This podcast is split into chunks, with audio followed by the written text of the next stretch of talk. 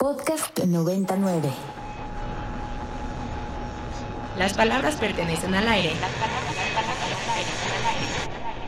Y el viento no tiene por qué llevárselas. Con la llegada de los podcasts, la radio vive otra oportunidad. Esto es Segundo Aire. Conversaciones que el aire nos trajo, pero el viento no se pudo llevar. Todos los jueves encuentra un nuevo episodio con lo mejor de la propuesta cultural y musical de Ibero 90.9. Este es el segundo aire de Ibero 90.9. Yo soy Daniel Maldonado y algunas personas me dicen Elvis no Elvis. Este episodio corresponde al de la semana que arrancó el 23 de octubre de 2023. Días de huracanes en el país, pero también de lluvias creativas por todos lados. Cervantino en Guanajuato, Feria del Libro en Oaxaca y Cinefilia en Morelia. Además se viene Hipnosis, Corona Capital, Trópico, Hell Heaven y por favor, que alguien pare estas ganas de ir a todos lados. Pero en medio de todo esto, a nuestros aires llegaron un par de conversaciones que atravesaron maternidades e infancias. Katina Medina Mora y su película Latidos, junto a la íntima conversación que tuvimos con Jonathan Pierce de The Drums, marcarán el rumbo de este segundo aire. Hace 15 años, Katina Medina Mora asistió al Festival Internacional de Cine de Morelia como asistente de producción. Ahora lo hizo como directora. En su película cuenta la historia de dos mujeres, Leonor de 45 y Emilia de 16. La primera tiene un profundo deseo de ser madre y la segunda ve truncada su carrera como bailarina al enterarse que está embarazada. Juntas compartirán este proceso. La maternidad es uno de los temas más representados en las distintas artes, pero hasta hace poco las mujeres pudieron tomar el control sobre cómo hablar de ella. Katina Medina Mora nos habla de latidos con el More y los Cine Kids, desde algún lugar en el Festival de Cine de Morelia que seguro olía a palomitas. Sí, digo, es un proyecto que surge de dos semillas. Una es mi propio proceso de cuestionamiento de ser madre o no, que arrancó en la pandemia. Eh, y en un cuestionamiento de, de, de, cómo teniendo un instinto materno también se podría maternar desde otros lugares y el descubrimiento de eso y que creo que mi generación está cuestionándoselo mucho más y estamos algunas decidiendo no serlo. Eh, y ahí empezó un poco la historia y por otro lado, eh, pues todo el tema del aborto ilegal en México, de, de, cómo estamos obligando a adolescentes a tener que llevar a término un embarazo que no quieren, a que las mujeres no puedan decidir por sí solas qué quieren hacer con su cuerpo. Eh, y, y, me parecía importante plantear también eso, que digo, me parece un timing tremendo ahora que se acaba de despenalizar el aborto Exacto. en el país, eh, cosa que espero que mi película sea de las últimas que retrate lo complejo que puede ser eh, y me da mucho gusto poder ya por fin decirlo, pero hubo sí, hubo muchas entrevistas a mujeres que sufrieron infertilidad, hubo muchas entrevistas a, a mujeres que se embarazaron jóvenes, es una película que está llena de sus historias y también mucho eh, investigación con médicos, mucha investigación con abogados de, sobre adopción, eh, ¿no? Porque había sí. que tener un marco legal también, que nuestro querido país de pronto tiene unos grises ahí tremendos en donde se cuela un poco la, la película.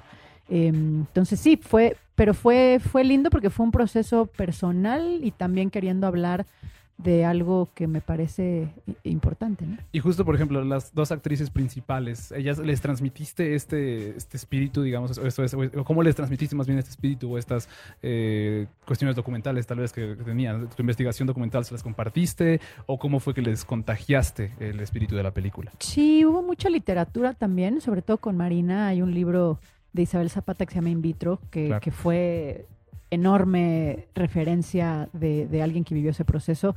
Con Marina leímos todas las novelas y libros que había de maternidad, de infertilidad, de, de in vitros, etcétera. Eh, le hice un álbum de imágenes con un artista que encontré que autodocumentó autorretratos de todo su proceso y yo lo que hice fue hacer la historia del background de, del personaje con estas imágenes para que hubiera algo visual ahí. Entonces, sí, trabajamos mucho sobre los personajes y Marina misma siempre lo dice, ¿no? Que, que, pues ella se embarazó relativamente fácil y que era un mundo que ella no conocía. Entonces nos adentramos eh, bastante en él. ¿Cómo entrelazar el deseo y el destino? Latidos lo demuestra. Era un poco también plantear que la maternidad es destino, o sea que por más deseo que, que exista eh, no es algo que tú decides, no es algo que tú controlas. De pronto es algo incluso injusto, porque dices como una mujer que no lo quiere es la que se embaraza un poco por error. Em, pero es un poco así y, plantear esta cosa de, de, de, una desea profundamente lo que la otra rechaza.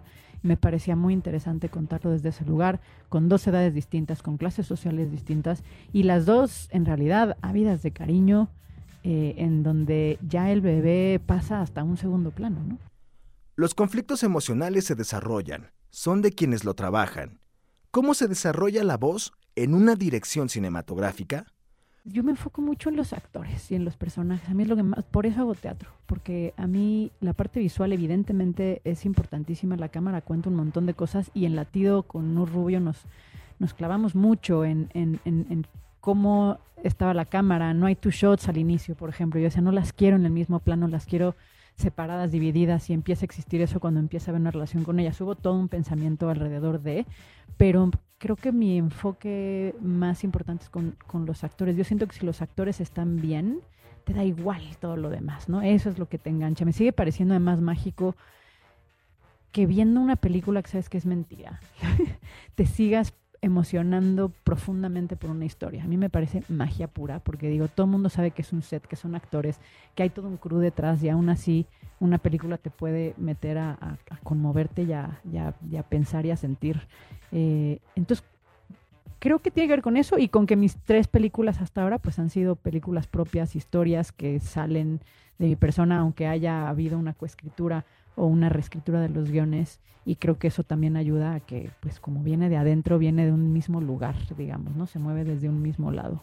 Escucha el Cine I todos los viernes de 11 a 13 horas a través del 90.9 del FM y en Ibero 99.fm en cualquier parte del mundo. Quienes romantizamos la radio, siempre hablamos de lo mágica que es. Y es que además de la locura que implica que nuestra voz viaje por el aire, las cabinas pueden convertirse en espacios íntimos, a pesar de estar repletas de micrófonos. The Drums tocó hace unos días en la Ciudad de México y está de estreno con su nuevo álbum Johnny.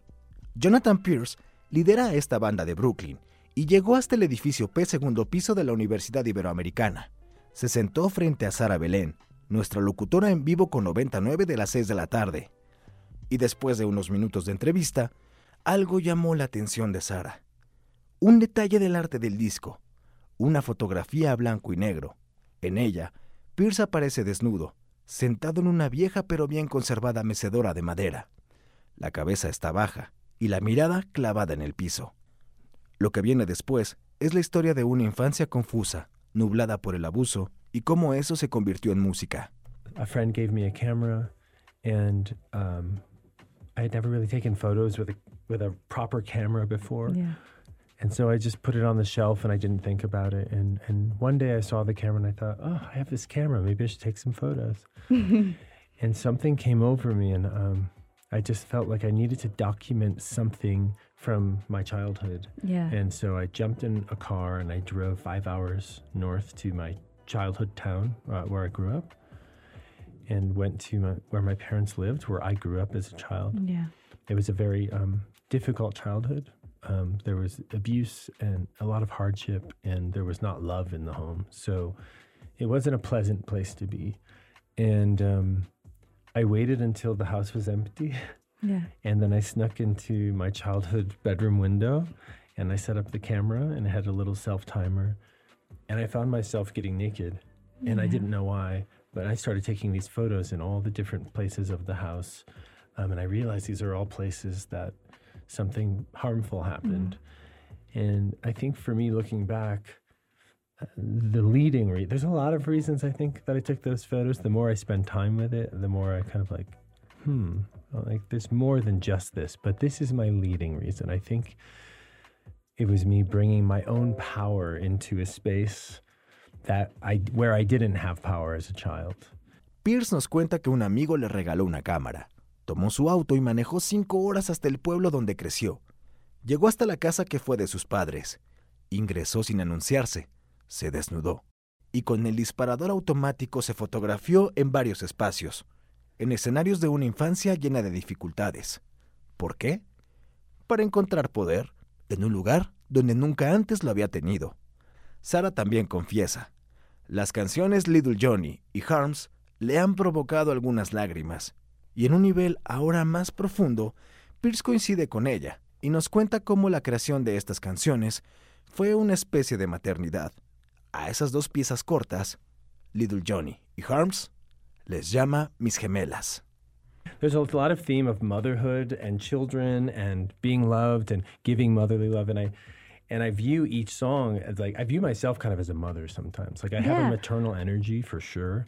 Um, I have a paternal energy as well, but I, I've rec- in the last few, last few years have developed like let my feminine, my maternal be very alive, um, which has been so healing for me. So I'm sort of mothering, remothering myself, you know. And so when I'm writing these songs, I'm also like giving birth to children, right? And I view these two songs as my twins. They like came out at the same time. Uh, I wrote them like in the same day, one hour on one, one hour on the other. They just belong together. And so um, they're very precious to me. And it was a chance to say something um, that maybe I, I hadn't really expressed in my music before. So I'm really proud of them. And still, I've heard those two songs a million times at this point. I can still listen to those and, and, and get emotional, you know? Yeah, and actually they connect really good. Mm, Mhm. Thank Well, you. Thank and you. also, I, I I wanted to harms to like last longer. yeah, maybe we'll do an extended version. Yeah, I, it was like it's it's all, but Mm, then yeah, it came Little Johnny, and yeah. it makes sense Yes. that they're Escucha el en vivo con 99 de Sara Belén, entre lunes y jueves de 7 a 8 de la noche. En Ibero 90.9 estaremos una semana más recopilando conversaciones que pertenecen al aire y que el viento no debe llevarse. El próximo jueves tendremos un nuevo episodio para ti. Esto fue el segundo aire. La voz y el guion son de Daniel Maldonado, Elvis no Elvis. Y la producción de este episodio es de Carmen Díaz Leal. Hasta la próxima. Para más contenidos como este, descarga nuestra aplicación disponible para Android y iOS o visita Ibero909.fm.